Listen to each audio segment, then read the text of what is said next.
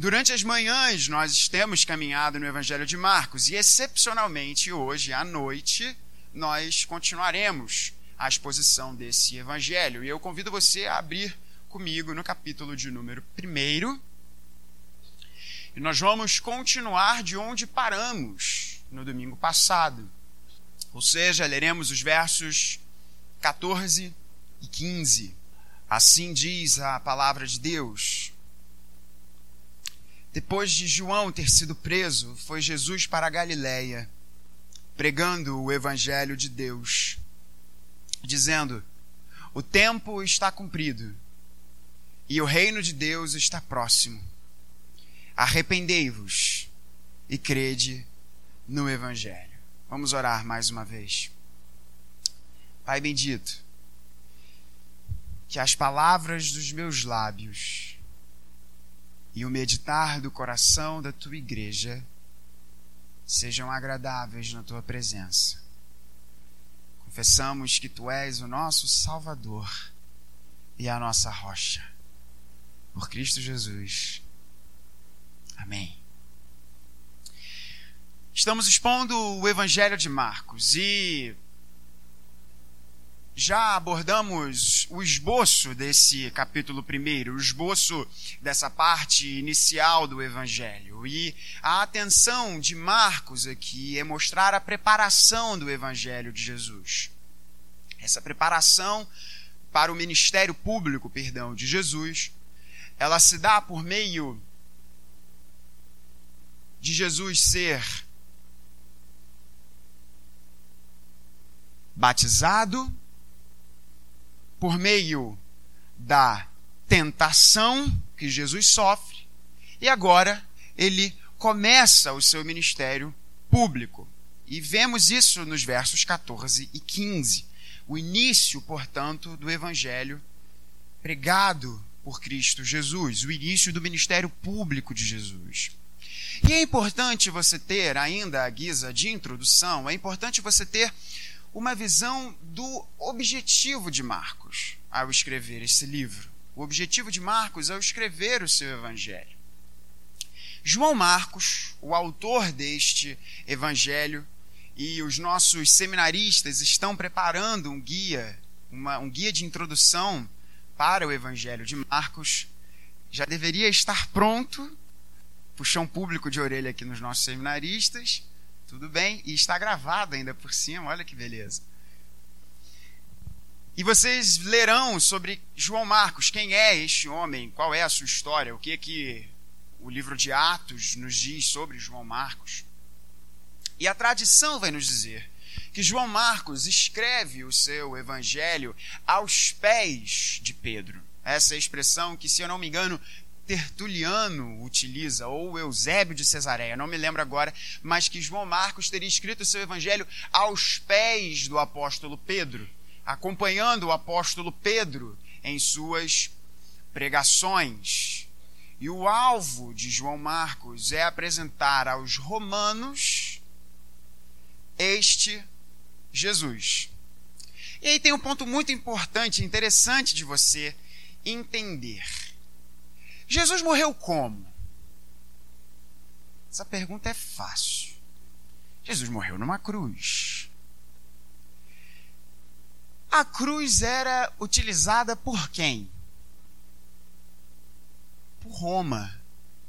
Os romanos eles não inventaram a crucificação. A crucificação foi inventada pelos assírios.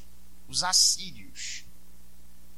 No Antigo Testamento, você vai ver que o povo de Deus teve muita treta com os, com os assírios. Muitos livros proféticos foram escritos mostrando a animosidade que existia entre o povo de Deus e os assírios. E esse povo foi o povo que inventou a crucificação. Mas os romanos pegaram a crucificação e levaram para um outro nível.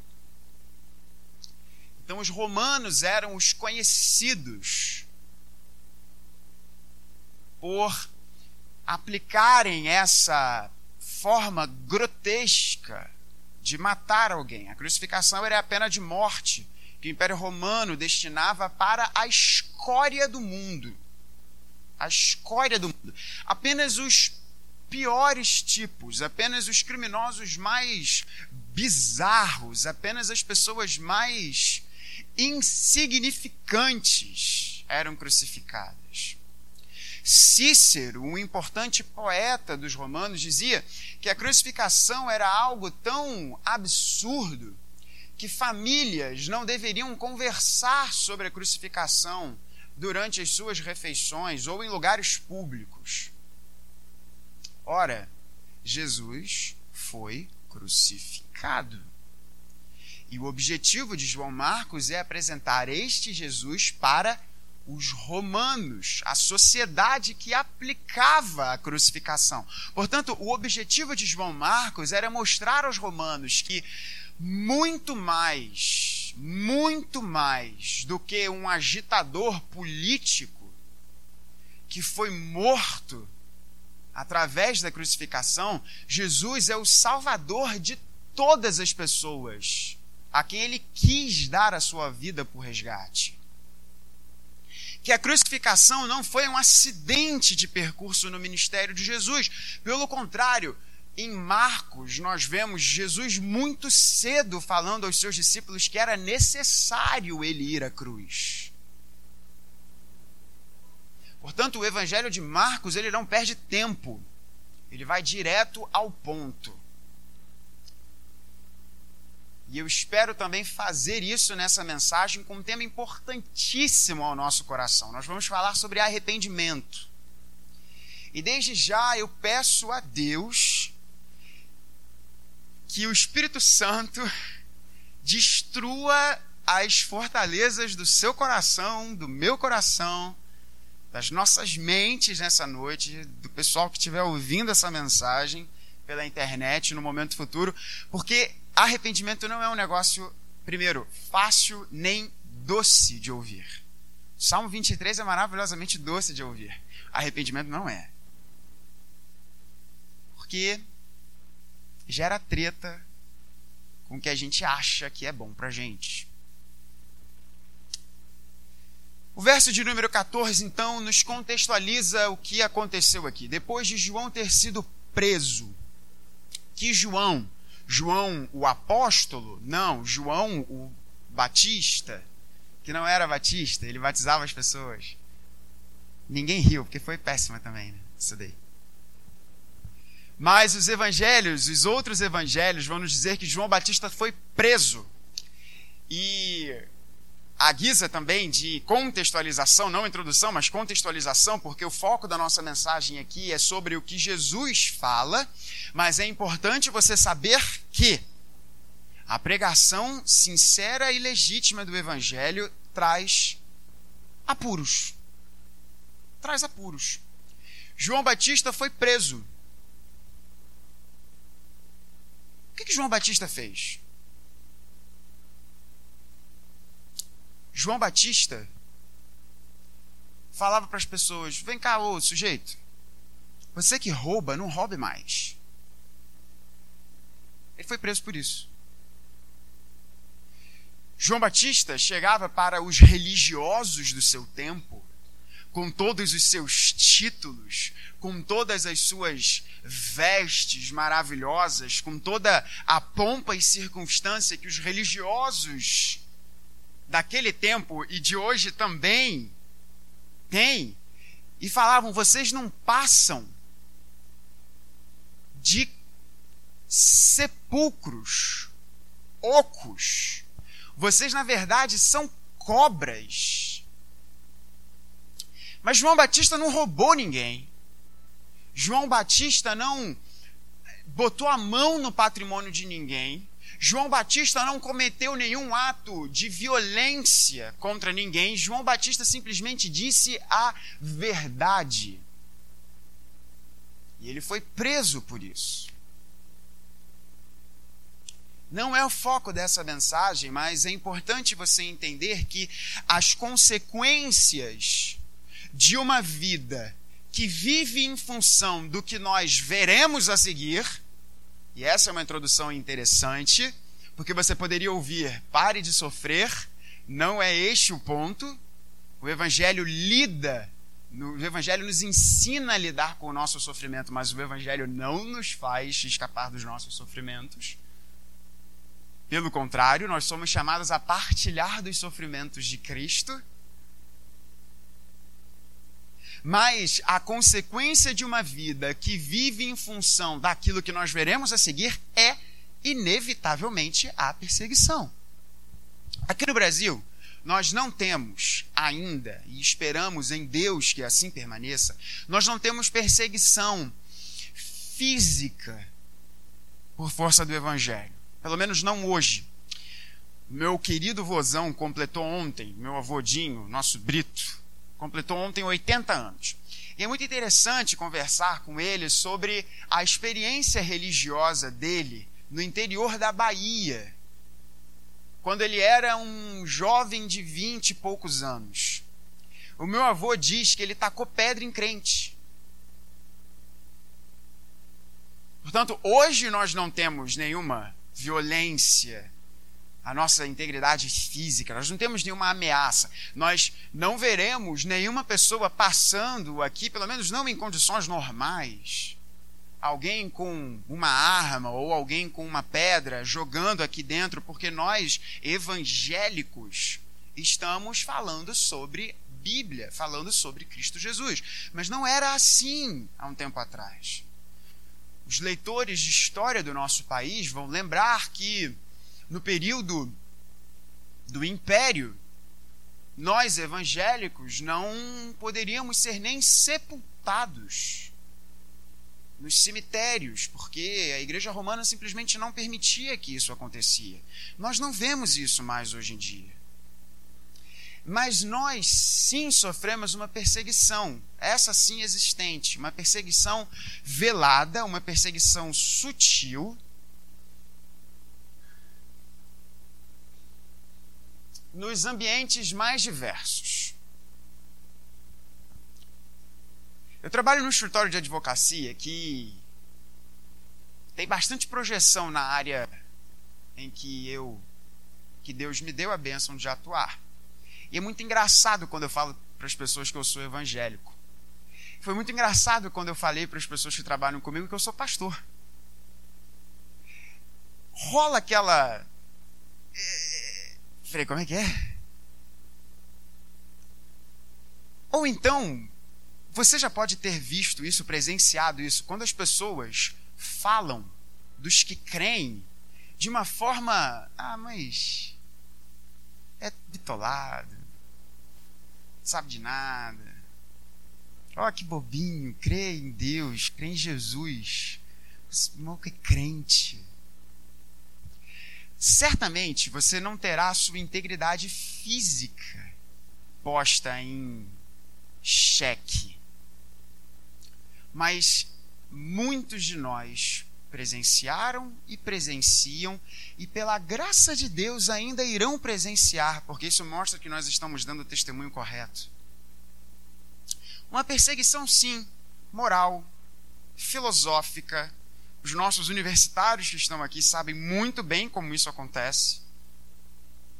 Portanto, você não deve se surpreender se isso acontecer com você. Porque nós veremos o que envolve, o que está em jogo nessa declaração de Jesus no verso de número 15.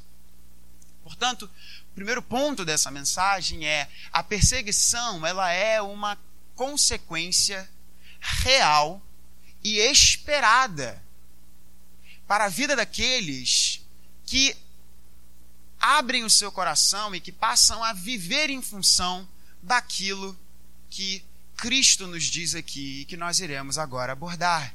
Verso de número 15. Então, João Batista foi preso. Ele foi preso por Herodes. Lucas nos dá maiores detalhes sobre isso. Jesus então vai para a Galiléia, local em que ele passou a maior parte do seu tempo ministrando.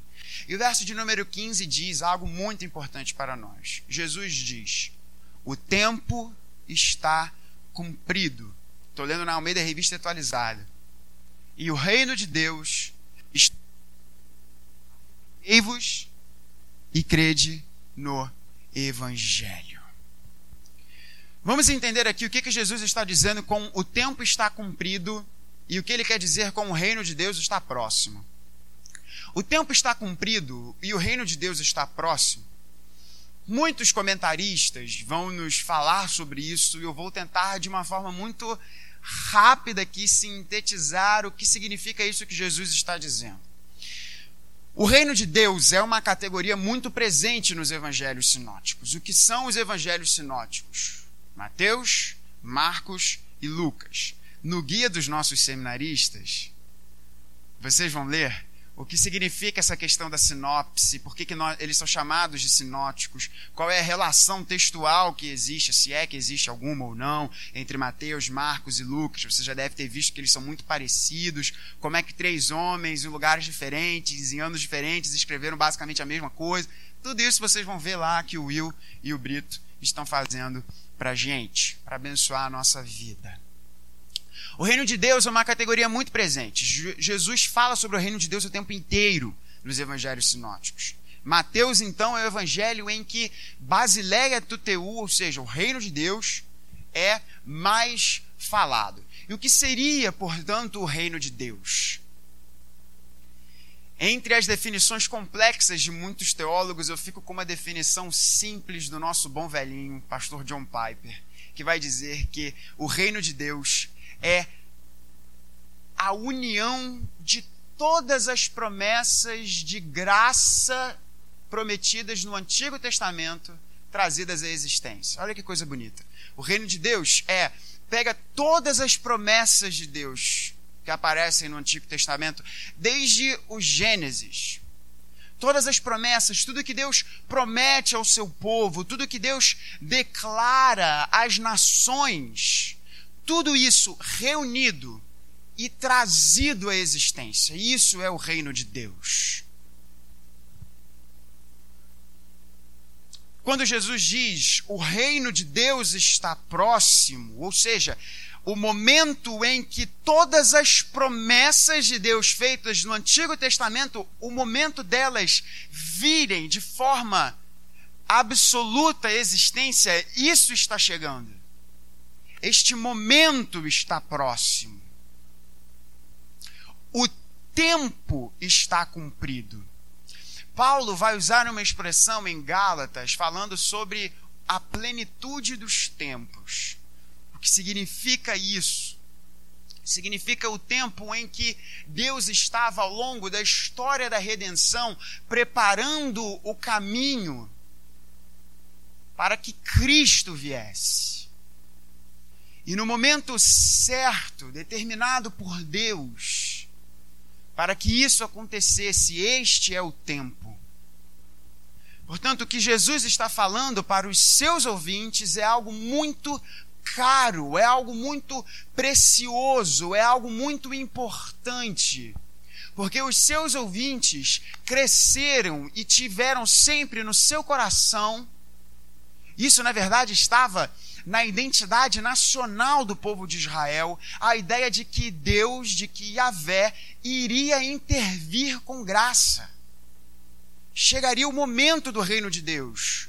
Chegaria o momento em que o próprio Yahvé iria reinar novamente, de forma absoluta. O problema todo é que a expectativa daqueles homens e mulheres era de que o reino de Deus iria aparecer de uma forma militar e política. Ora, eu não vou dizer talvez tanto militar, mas será que nós também hoje, evangélicos brasileiros, não estamos esperando de alguma forma que o reino de Deus venha também através da política? Pense sobre isso.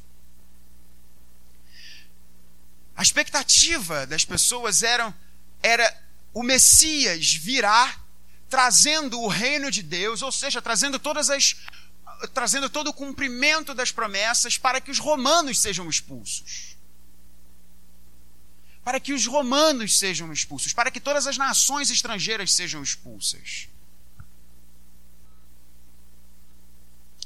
Na época que eu dava aula para os adolescentes, eu ficava brincando que a expectativa messiânica da galera era um Messias, algo como um Chuck Norris narigudo, chamado Isaac.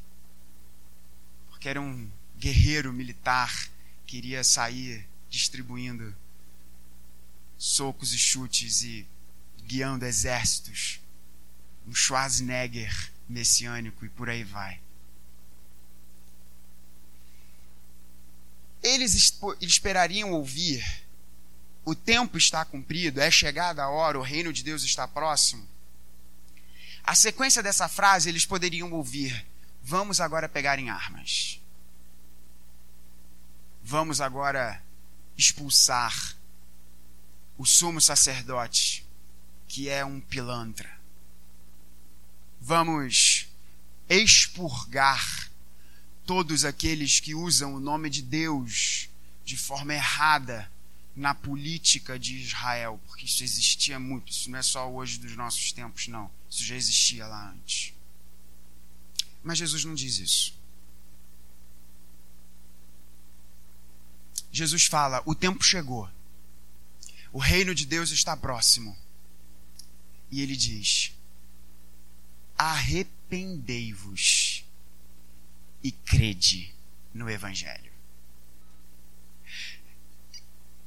Talvez a galera que tivesse lá tivesse dado uma murchada. Sabe quando você está numa expectativa de alguma coisa assim? E a pessoa começa a falar um negócio, ou você está esperando para que alguma coisa aconteça. Aí acaba a história, ou a pessoa fala uma coisa que não tem nada a ver com o que você estava esperando e dá aquela murchada assim. Você fica, cara, é sério? Provavelmente um bom pessoal ouvindo Jesus ficou dessa forma. O tempo está cumprido. O reino de Deus está próximo. Eu já consegui imaginar a gente ali, irmão, vamos embora. Vamos pegar em armas. É isso agora aqui que a gente vai expulsar os romanos. Aí vem Jesus e fala: arrependei-vos. Oi? Arrependei-vos, Jesus. Crede no Evangelho, Jesus. Porque vamos entender o que, que Jesus falou. Evangelho é boa notícia.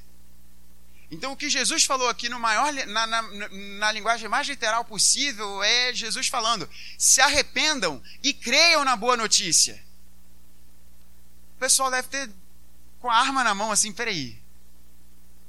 Que história é essa? Que história é essa?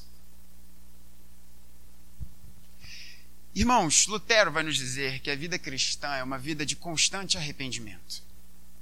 Nós muitas vezes falamos sobre as 95 teses de Lutero e não sabemos que 95 teses são essas. E é até impressionante a gente ver que algumas das teses lá de Lutero eram umas coisas meio, meio doidas, né, meu? Tinha uns negócios lá meio complicados também, né? Mas a primeira, salvo engano, a primeira das teses ou das proposições teológicas de Lutero é relacionada ao arrependimento. Dizendo que a vida cristã, a marca da vida cristã, o que caracteriza a vida cristã é o constante arrependimento. Arrependimento.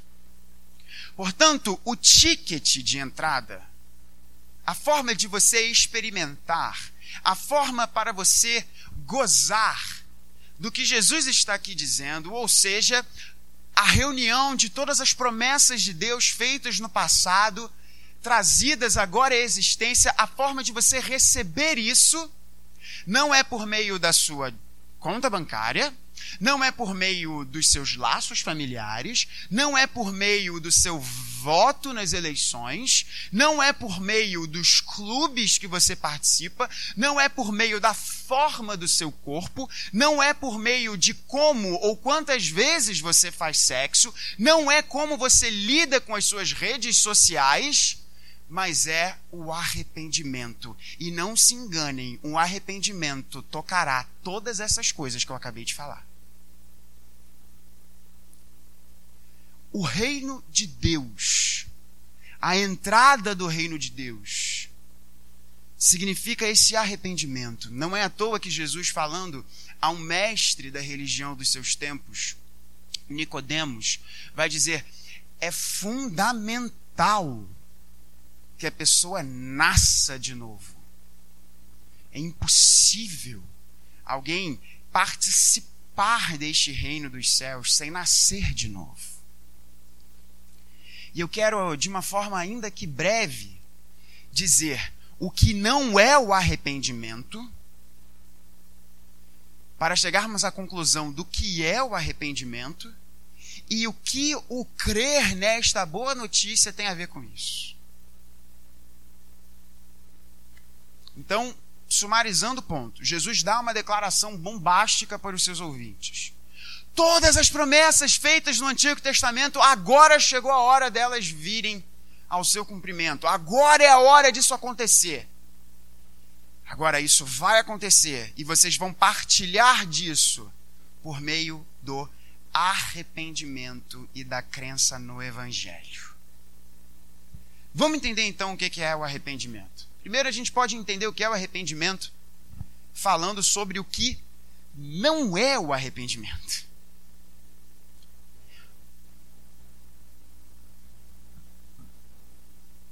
Para início de conversa, o arrependimento é uma coisa muito difícil.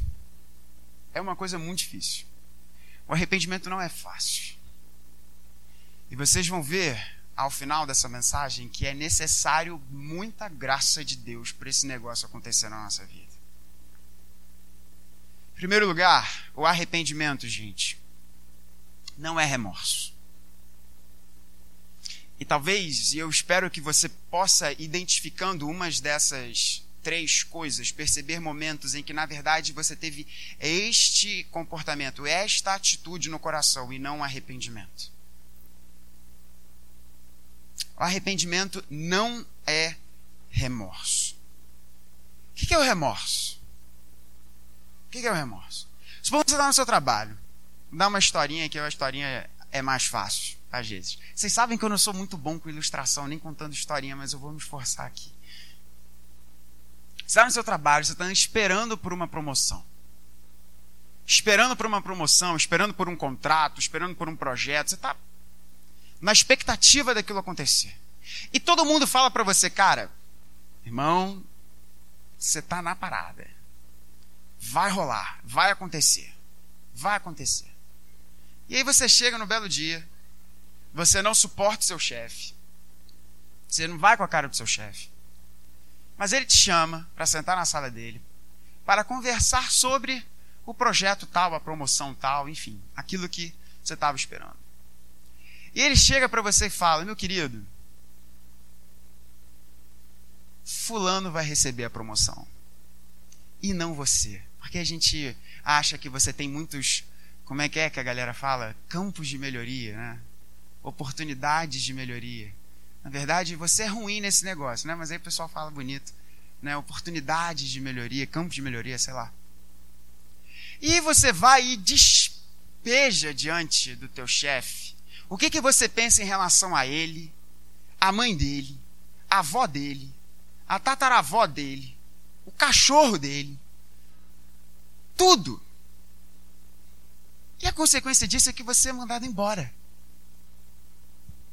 E aí você chega em casa e fala assim: Putz, sério? Eu fiz isso mesmo? Fui mandado embora. Poxa, estou arrependido desse negócio. Não, isso não é arrependimento, isso é remorso. Você deu vazão a tudo aquilo que você queria falar. E você agora está vendo as consequências do seu ato. Isso é remorso, isso não é arrependimento. Quantas vezes nós ficamos com remorso e não com arrependimento? Porque ficar com remorso é muito mais fácil do que se arrepender. Uma outra coisa que o arrependimento não é, o arrependimento não é a vergonha. Você está lá na sua casa, duas e quinze da manhã, alguém passa pela cozinha e pega você com a geladeira aberta, com a mão no brigadeiro. Você só olha assim, pego no flagra. Você fica embaraçado, com vergonha.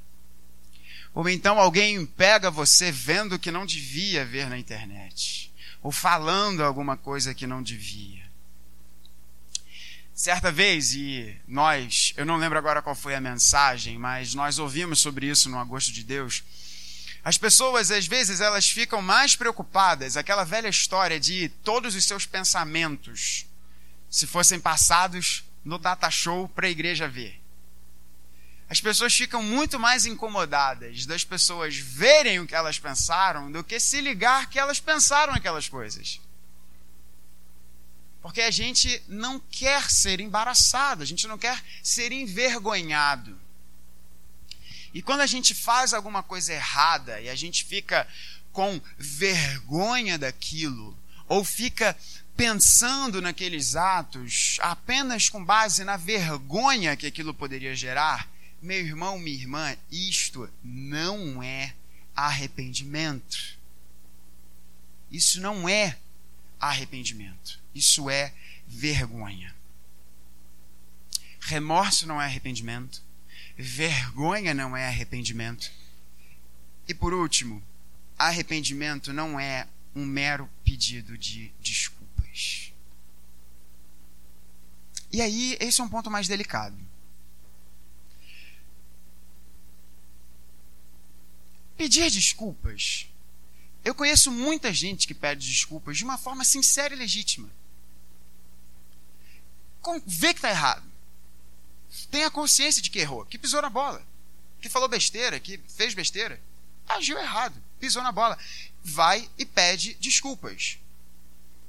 Mas ela vai e faz de novo aquele negócio. E ela vai e pede desculpas. Porque des... o pedido de desculpas é uma expressão, quando sincero, e eu não estou falando aqui sobre pedido fake de desculpas, uma mentira, mas o pedido de desculpas muitas vezes é a expressão verdadeira de alguém que viu que fez uma, alguma coisa errada e está pedindo desculpas por aquilo. Mas por que, que isso não é arrependimento? Por que, que pedir desculpas não é arrependimento? A gente vai entender agora, então, para fechar esse ponto, o que é arrependimento. Por que, que o arrependimento não é remorso, não é vergonha e não é um pedido mero de desculpas? Porque o arrependimento está intimamente relacionado com uma mudança de mente.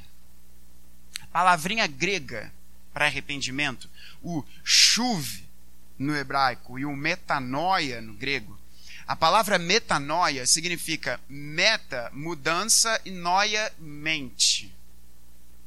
Mente. O arrependimento é uma mudança de mente. E olha que coisa interessante, o que Jesus fala para nós, para nós participarmos do reino de Deus, é uma mudança de mente. É muito interessante pensar isso, uma mudança de mente. Em primeiro lugar, uma mudança de mente sobre você mesmo. Você olha para a sua vida e você, tal como Paulo diz, eu sou o mais miserável dos homens. Porque você percebe que você não consegue ter em você mesmo aquilo que você precisa para encontrar sentido na vida. Sim, isso é extremamente filosófico e profundo, mas é verdade nós não encontramos em nós mesmos, nem encontramos em outros, em terceiros, em movimentos, em partidos, em coisas, aquilo que de fato pode trazer sentido para a nossa existência. Você não tem em você as soluções para os seus problemas. Você não tem. Por isso que me incomoda muito a frase que os coaches falam, seja, eu já brinquei isso várias vezes, seja a melhor versão de você mesmo. Porque no fim das contas, você vai ser só a versão melhor de alguém que num português mais contextualizado possível é zoado, como todos nós somos. Ok, vamos trazer para um português mais rebuscado. Cheio de situações, conflitos, problemas a lidar. Você muda a sua mente em relação a você mesmo. Você percebe que você erra, você percebe que você é falho, você percebe que você não é perfeito. Você percebe isso. Você muda a sua mente em relação ao pecado. Porque você passa a entender que o que você fez não foi uma pisada de bola apenas, e foi mal. Não. Como Davi diz, pequei contra o céu. Pequei contra ti, Deus.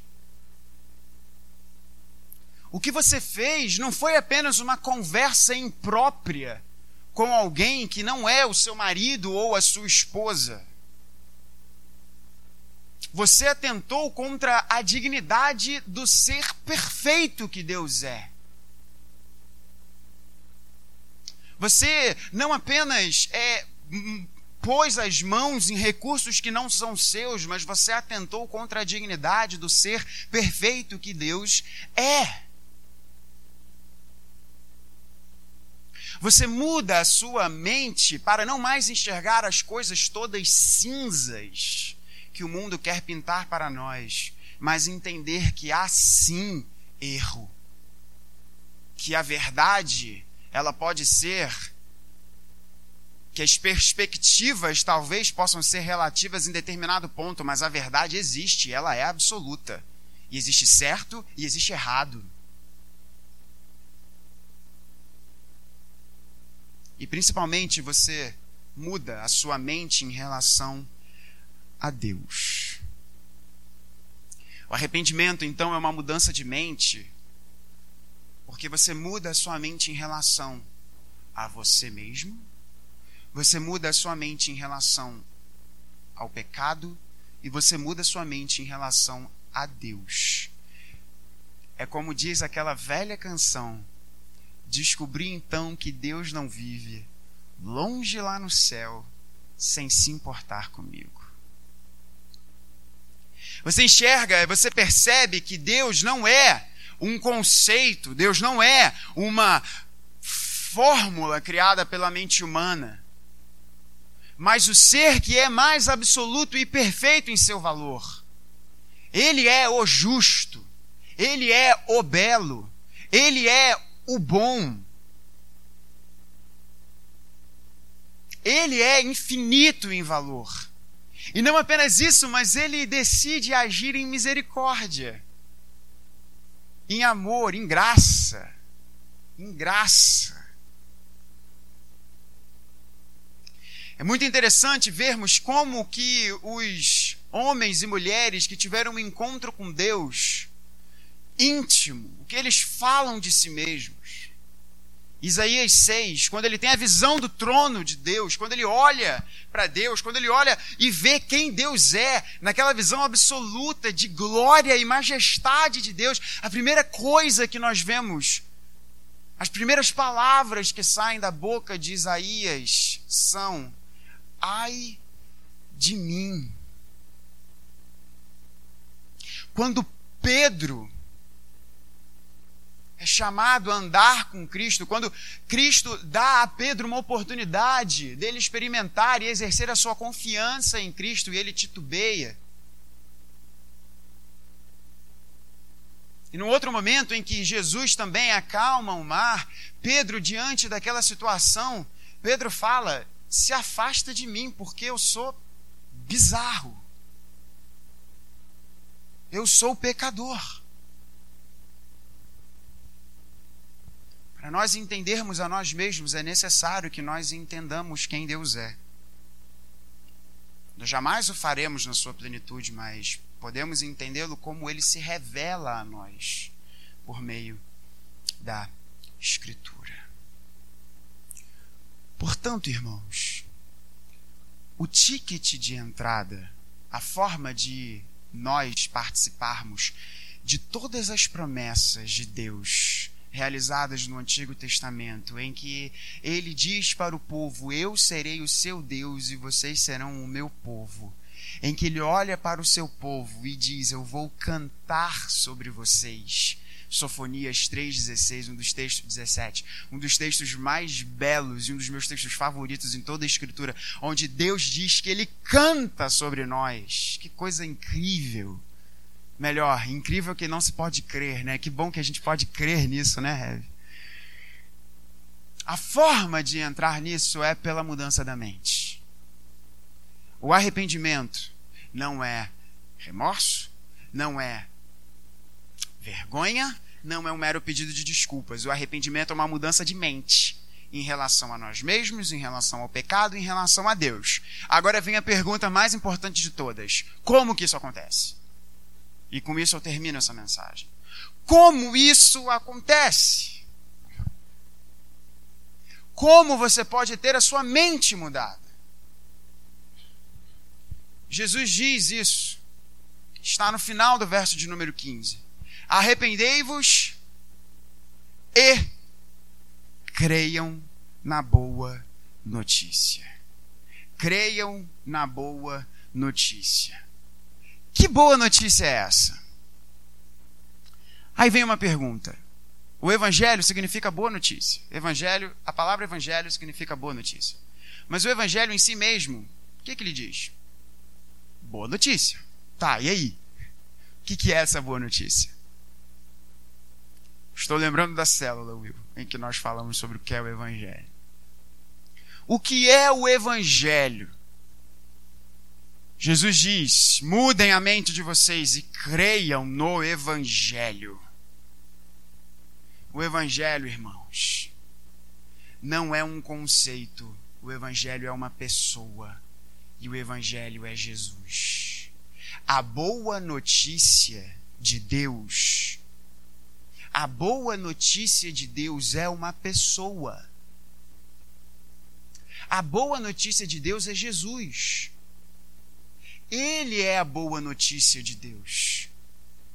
Porque é Jesus quem morre na cruz.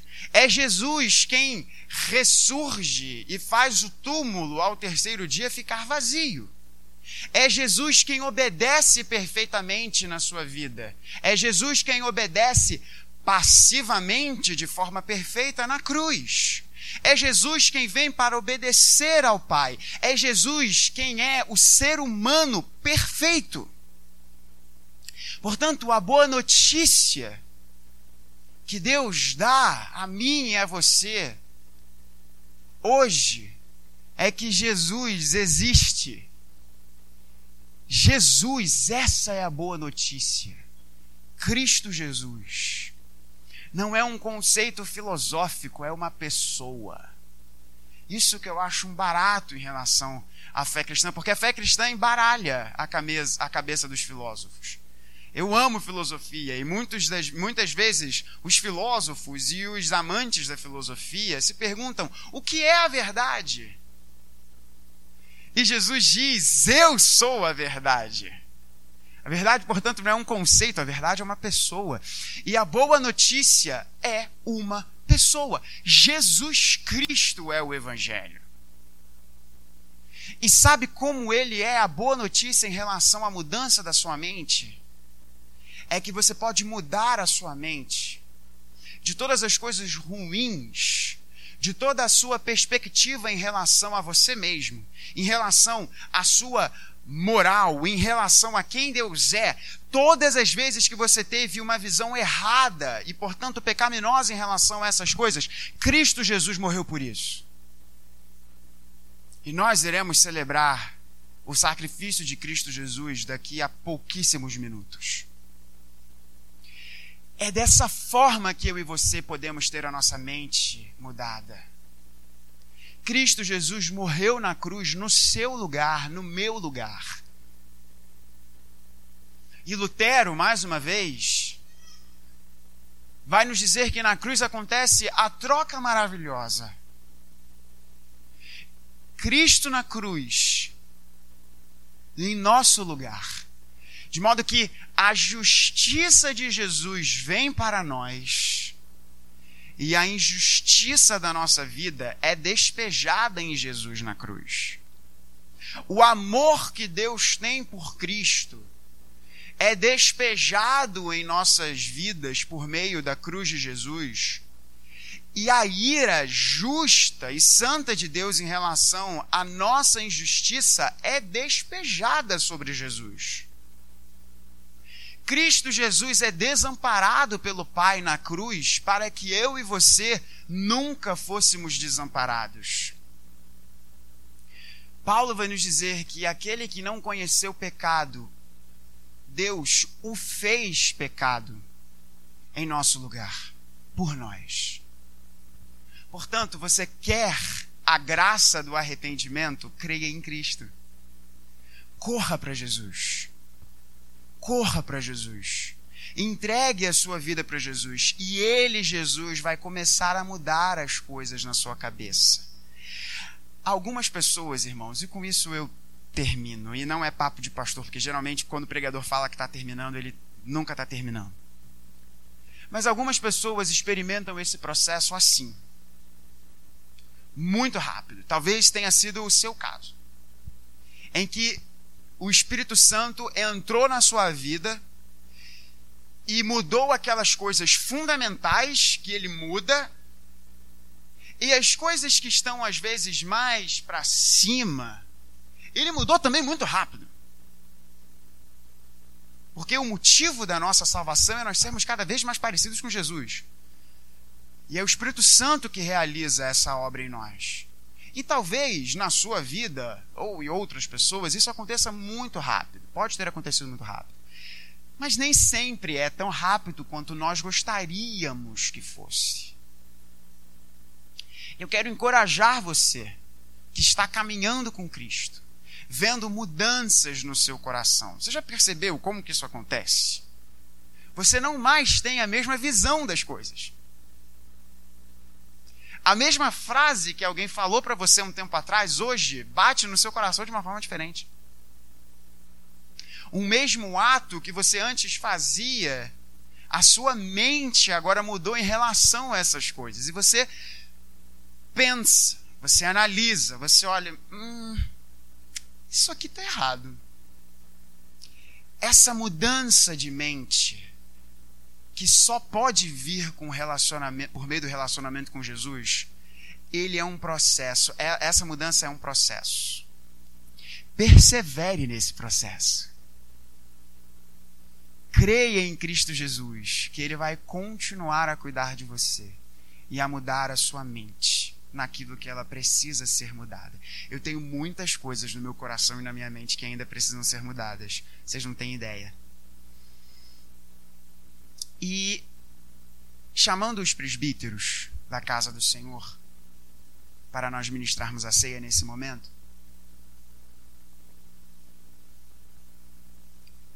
o Heavy Mal vai nos guiar, vai nos conduzir na ministração da Eucaristia, mas eu gostaria de deixar esse desafio com você. O momento da Eucaristia é um momento dos discípulos de Cristo. É um momento dos discípulos. Nós oferecemos o pão e o suco de uva ali a todos os que estão presentes. Mas este momento é um momento dos discípulos. Portanto, se você é um discípulo de Cristo, participe da mesa. Isso não tem nada a ver com denominação, isso não tem nada a ver com, com questões marginais de teologia que podemos discutir. Não é esse o ponto. O ponto é se você segue a Cristo, se você entregou a sua vida a Cristo, se você é um, uma ovelha do bom pastor, participe da Eucaristia. E neste momento eu quero chamar você a fazer uma oração. A pedir que Deus, por meio do Espírito que testifica em nós, que testifica com o nosso Espírito que nós somos filhos de Deus, que Ele ajude você a se arrepender. Que Ele ajude você a caminhar e talvez se arrepender de áreas que você não mais se arrepende. Assondar no seu coração que perspectivas você vem tendo de você, do pecado e de Deus, que precisam novamente ser entregues a Ele numa postura de arrependimento.